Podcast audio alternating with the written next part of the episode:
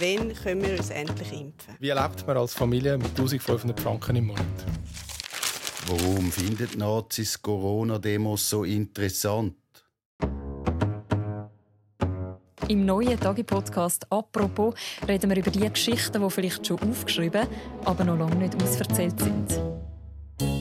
Jeden Tag reden wir mit Journalistinnen und Journalisten von unserer Redaktion. Wir nehmen uns Zeit, um bei einem Thema in die Tiefe zu gehen. Politisch, persönlich, nöch. Und hoffentlich spannend. Das ist «Apropos», der neue tägliche Podcast vom «Tagesanzeiger». Mein Name ist Mirja Gabatuller. Und ich heiße Philipp Loser. Wenn ihr Lust habt, hören wir uns ab dem nächsten Montag, ab dem 29. März, auf der Seite vom Tagi oder überall, wo es Podcasts gibt. Wir freuen uns. Bis bald. Ciao zusammen.